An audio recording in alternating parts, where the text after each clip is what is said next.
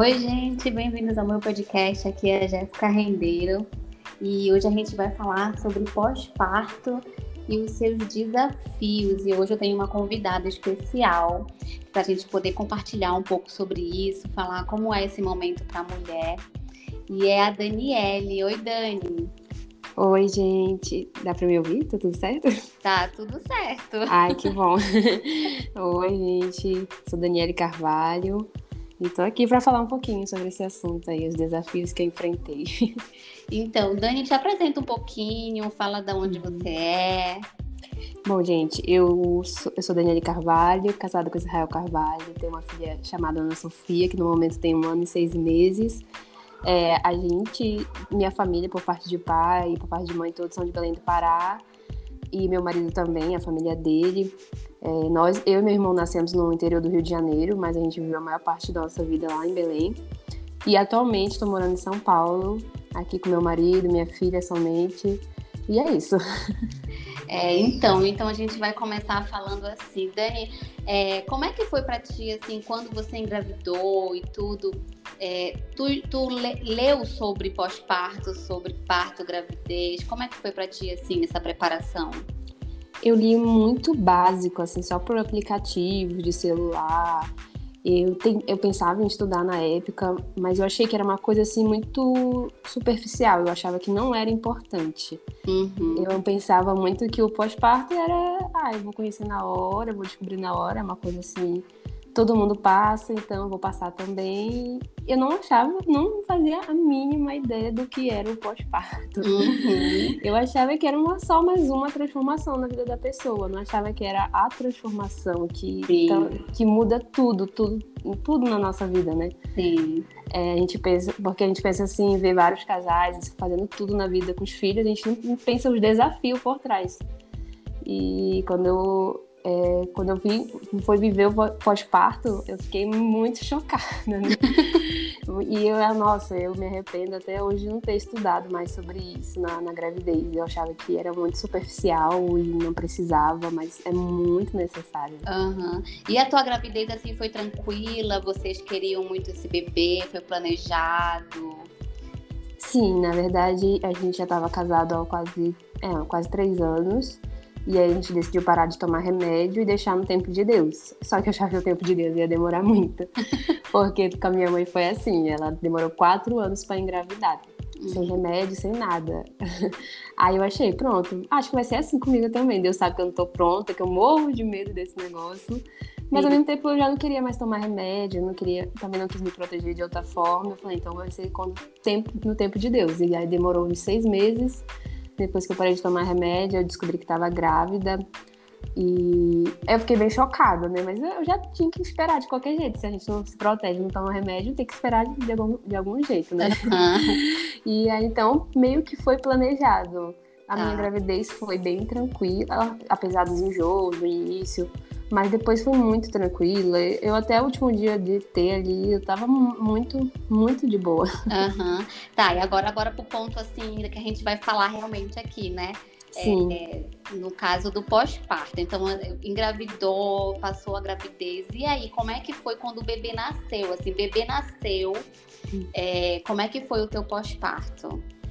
É, eu fui cesárea, fui cesárea por escolha, até porque eu não, não estudei muito sobre parto normal sobre, ou, e as diferenças. Uhum. Então, pela, pelo que a médica falava, porque ela era muito a favor do parto cesárea, e pelo medo do parto normal, eu optei pelo parto cesárea, e, então, já ali, quando a minha bebê nasceu, eu não tive toda aquela conexão, não foi um parto humanizado ali, onde de sentir o bebê. Eu apenas bati uma fotinha bonitinha, rápida, eles já levaram o bebê muito rápido.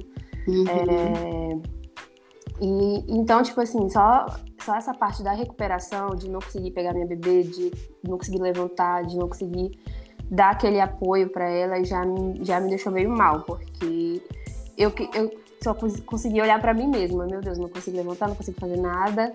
Eu só conseguia dar mamar para ela e alguém pegava ela e pronto. Então já não tive essa conexão ali do início. Uhum. E depois, assim, quando os dias nos hospitais foram bem chatos, foram aqueles dias de recuperação, de, de observação. Mas foi bem, bem chato por, por, por conta assim, da estrutura do hospital, né? eu não gostei, as enfermeiras não davam toda a atenção que necessita, é, o ambiente não era muito bem, bem preparado, né? Sim. Então, eu fiquei logo agoniada para ir para casa. Até então, tinha alguém cuidando da minha bebê o tempo todo. Sim. E eu tava só focando em mim. E aí, quando eu cheguei em casa no primeiro dia, foi passando os dias e eu ficando assustada porque eu consegui, eu não, eu não olhava, eu olhava para ela e eu não conseguia ver ela como minha filha. E tô, eu vi minha vida de cabeça para baixo, né? É, uhum. Eu não conseguia identificar o que ela tinha, não sabia se ela tinha fome, se ela tinha. O que, que ela estava chorando. Passava a madrugada acordada. Claro que tudo isso, né? A maioria dos bebês passam, né?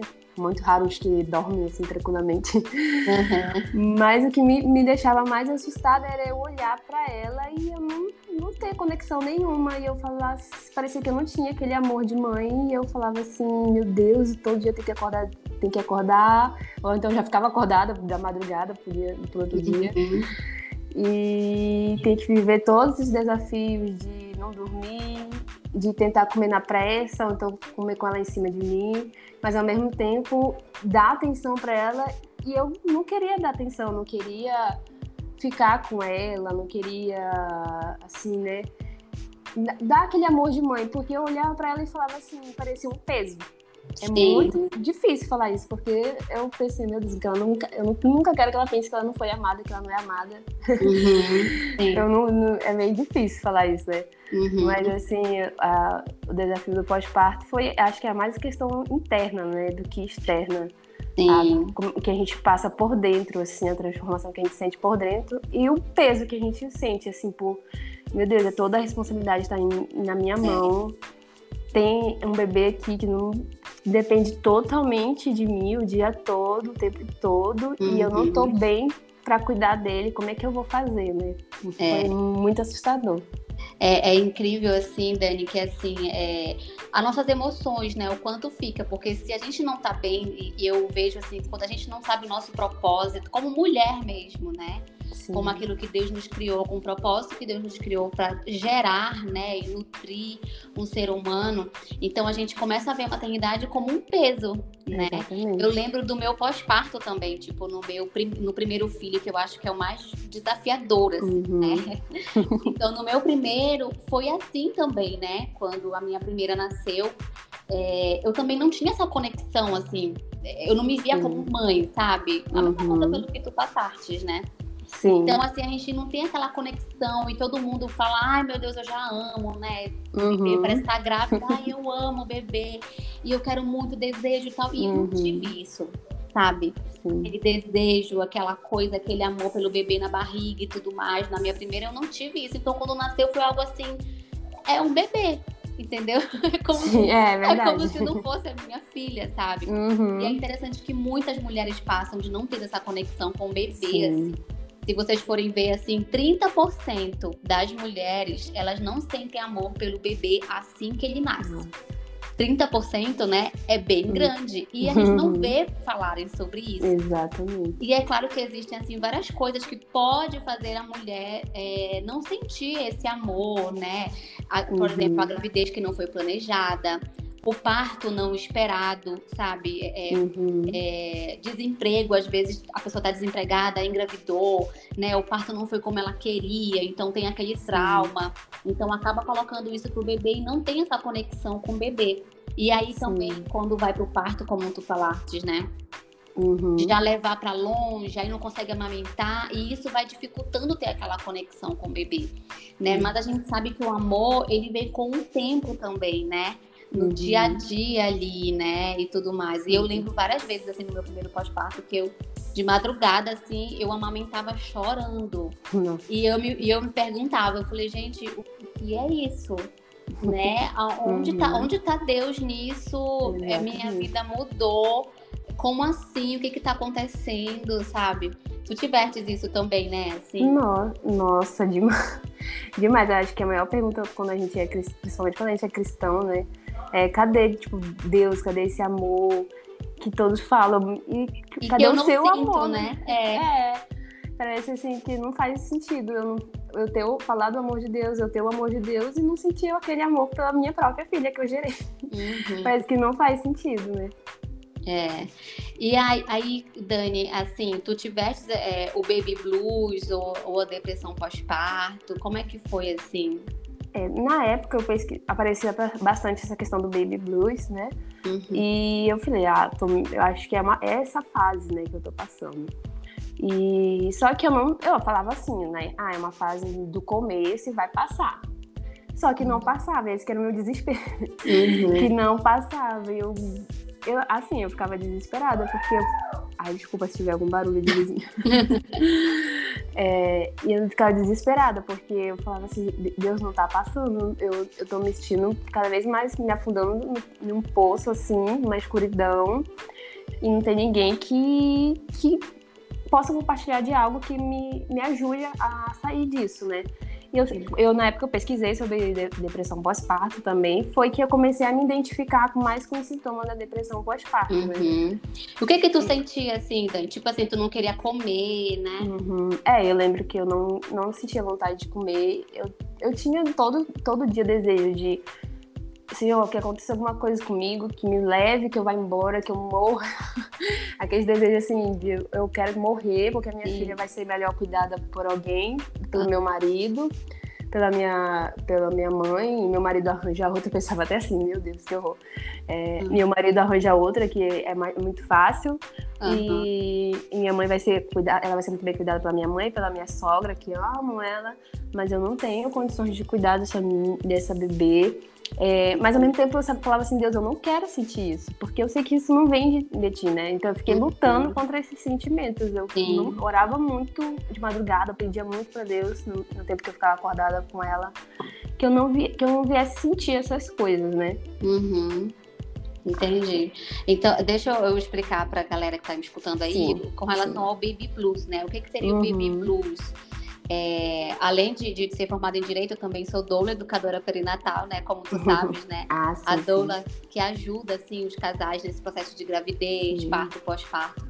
Então, o baby blues é como se fosse, é como você tem um sentimento durante duas semanas assim né? Uhum. É, tem um sentimento assim, uma tristeza intensa, quer ficar mais isolada, não quer conversar com ninguém, tem dificuldade de criar laço com o bebê, tem aquele sentimento de incapacidade, cansaço extremo, assim, sabe?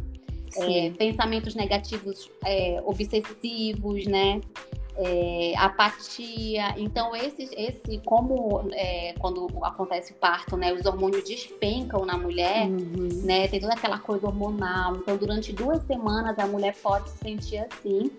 Podendo, então, após duas semanas, se esses sentimentos continuarem, pode passar uma depressão pós-parto, né? Uhum, então, de 10 sim. a 15% das mulheres passam por isso. Né? E a depressão pós-parto é uma coisa mais profunda, passa de duas semanas e a pessoa fica é, com, irritada, melancólica, uhum. choro fácil, a preocupação com o bebê, assim, mesmo estando bem, a preocupação excessiva com o bebê, só ela vai cuidar, não tem ninguém para cuidar ali do uhum. bebê. E todo aquele cenário novo que a gente vive também no pós-parto, porque tua vida é uma, né? Exatamente. E depois, uhum. quando o bebê nasce, a tua vida muda 360 graus né? Exatamente. Então, então é, é, tudo isso faz com que a mulher, né, possa passar por isso. Então, tu estavas passando, assim, pelo Baby Blues, tu identificou isso, pesquisando, né? Sim. É, é sim. Isso. Aí passou esse tempo, né? Passou as duas semanas, passou um mês, passou, passava dois meses, e aí eu estava ficando preocupada. A, na época, né, minha mãe me ajudava em casa e ela ficar, ia ficar só um mês. Aí ela já ficou dois meses, porque ela via que eu não, eu não tava tendo condições de, de cuidar de nada. Uhum. E aí já foi passando para três meses, aí meu marido começou a via, voltar a viajar trabalhando. Aí ele passava uma semana fora, só vinha um fim de semana, ou às vezes passava duas, então eu ficava mais na casa da minha mãe. E era só. Eu vivia para cuidar da minha filha, assim. Eu não fazia mais nada, porque eu não conseguia fazer mais nada. Sim. E eu tinha que amamentar ela, né? Eu tinha que amamentar ela. A gente tentava até dar mamadeira para poder descansar mais. É... mas aí teve uma hora que ela largou, ela, ela não aceitou de jeito nenhum mais a mamadeira. E aí ela teve só. Aí mesmo que eu fiquei mais presa a ela, né? Assim, no sentido, tipo, não tem ninguém. Ninguém pode ficar com ela por muito tempo, porque eu tenho que amamentar. Uhum. E aí eu fiquei me sentindo mais presa ainda e mais. Me sentindo cada vez mais pior, né? Cada vez Sim. pior. Sentindo o peso da maternidade. tudo Exatamente. mais. Todos aqueles sentimentos, assim, confusos, né? que Exatamente. passa. E aí teve um clique aí, né, Dani? O que que foi que aconteceu que assim que mudou isso, assim, essa tua perspectiva desse olhar assim para maternidade? Uhum. É, é, passamos por, eu passei por toda essa fase, né? E aí quando eu lembro muito bem que chegou assim o terceiro mês, eu tava passando muito tempo na casa da minha da minha mãe por conta do meu, do meu marido viajando. E aí eu fiquei assim, Deus, eu preciso de uma resposta porque eu pesquisava muito, muitas formas de melhorar, muitas formas na internet, tipo assim, que passasse esses sentimentos. Sim. Mas nada passava. E a gente, como cristão, confia muito em Deus, né? Não tem Sim. como. A gente busca muito nele. Uhum. E eu falei, Senhor, como é que eu vou voltar a pregar? Como é que eu vou voltar a falar do teu amor? Como é que eu vou voltar a fazer as coisas? É porque tu é pastora, né? Também. Sim, sim, aí eu sou pastora. E é isso que me deixava mais com peso ainda. Aham. Dava aquele peso maior. Eu falava assim, eu cuido de vários. Cuido de jovens, adolescentes, já cuidei muito de adolescente, de, muito- de muitas meninas. Uhum. E agora que eu não consigo cuidar da minha É. filha, Aham. Aí eu, eu foi quando eu lembrei que do seu livro, né? Eu vou dizer que foi seu livro, não tem outra coisa. Porque eu lembro muito bem que foi seu livro. Mas eu- como eu, foi, como foi que tu me conheceste, Dani? Como é que Eu, eu, na verdade, eu tinha uma missionária que eu sigo e eu acompanho ela, até ajudo ela ofertando missão na vida dela. Ah, É, ela atua hoje no sertão, mas eu não, não lembro agora em qual é o estado, qual é o local mesmo. E eu não lembro muito direito o nome dela também. sim. Eu esqueci agora. Aí ela publicou o seu vídeo, ela também tinha acabado de ter filha, ela publicou o seu livro e eu lembrei que eu tinha tirado um print. Eu falei assim: vou procurar esse livro, vou procurar alguma coisa que, pra eu ler que tenha a ver com o que eu tô passando. Sim. Aí eu me interessei pelo título, né? Falei assim: ah, um chamado, a maternidade. Falei, nossa, chamado, ministério. Falei, eu nunca pensei que uma maternidade fosse um ministério, fosse um chamado. Aham. Eu achava que isso era mais uma coisa que acontecia na vida da pessoa. Aí, quando eu li, parecia que cada palavra, cada mensagem lá, que fazia você olhar para o seu filho como algo eterno, algo que você planta para a eternidade, né? Você não Sim. tá fazendo alguma coisa só de momento. É algo muito profundo, assim, com muito propósito. E aí eu lembro que no primeiro dia que eu li, comecei a ler, eu já queria ler ele todo, mas às vezes eu ficava muito cansada, não tinha tempo. Uhum. É, e foi o que, que mexeu muito comigo. Foi o que foi, eu digo que foi uma resposta de Deus assim que me levantou, que realmente trouxe aquele olhar para a maternidade assim de carinho, de amor e de propósito também, né? Eu lembro que foi muito isso e foi foi levantando, foi levantando e minha mãe começou até a me ver melhor assim. Ela falou, ela até chegou a falar assim, eu tava preocupada, só que ela nem tinha me falado nada. Ela falou, eu tava preocupada porque eu percebia a sua rejeição. Aí eu falei assim, pois é. Aí eu comecei a falar do seu livro pra ela. Ela falou assim, ah, é isso mesmo. Começou a confirmar e tal. E aí foi, eu lembro que foi seu livro. Eu, eu, eu lembro que só disso, que não teve mais nada que me levantou. As Aham. palavras que, você- que Deus usou, na, usou através da sua vida ali pra escrever. Foi que me ajudou, né? Porque eu creio que foi uma batalha espiritual, né? Uhum. livro ele trata muito a questão, né, eterna, a questão do Do questão- propósito. é, do propósito. Não é só uma questão científica, né? Mas uma questão de propósito também, né? Da eternidade divina pra, na maternidade, que às vezes a gente nem tem essa noção. Aí eu lembro que foi muito isso. Nossa, que legal, porque assim, gente, é, a Dani, ela comprou meu livro pelo Kindle, não foi? Foi, foi físico, né?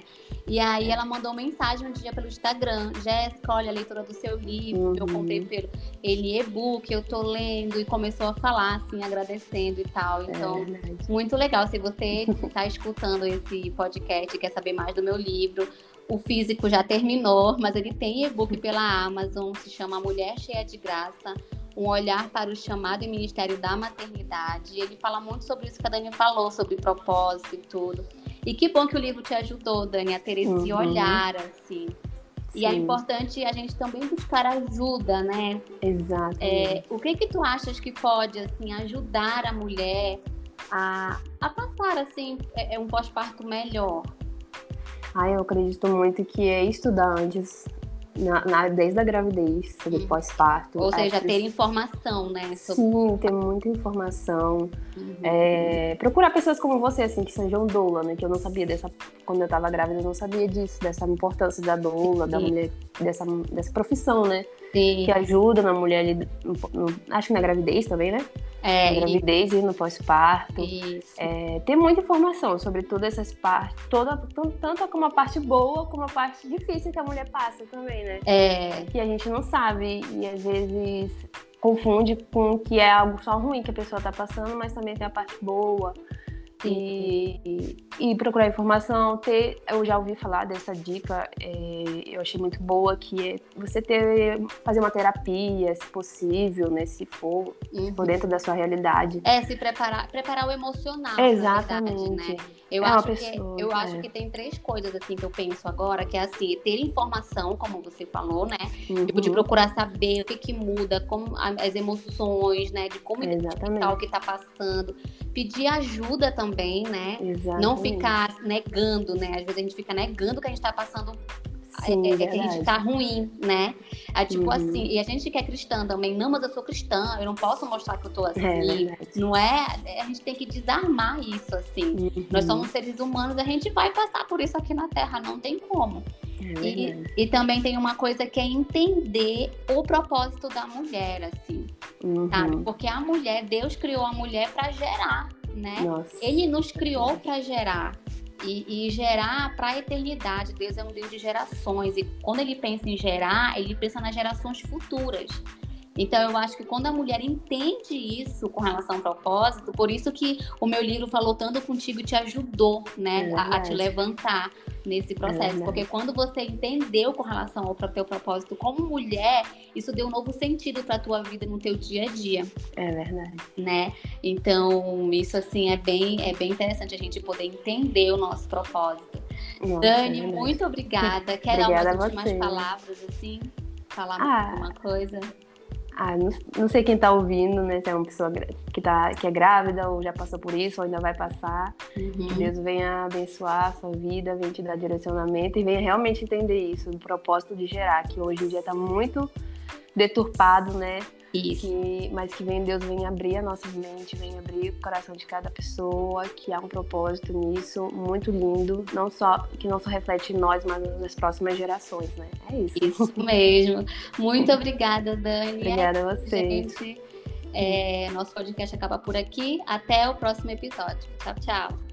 Tchau.